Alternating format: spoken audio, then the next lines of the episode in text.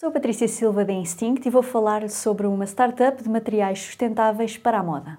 Hot Toast. Fundada em 2020 por David Rubac, a Balena desenvolve materiais sustentáveis destinados à indústria da moda. Para responder ao desafio do fim de vida dos produtos, esta startup israelita criou o Biosear, um termoplástico biodegradável e compostável.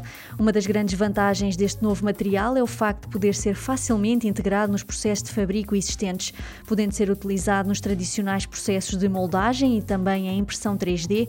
Este termoplástico é flexível e resistente, o que permite que seja utilizado utilizado em qualquer peça de vestuário.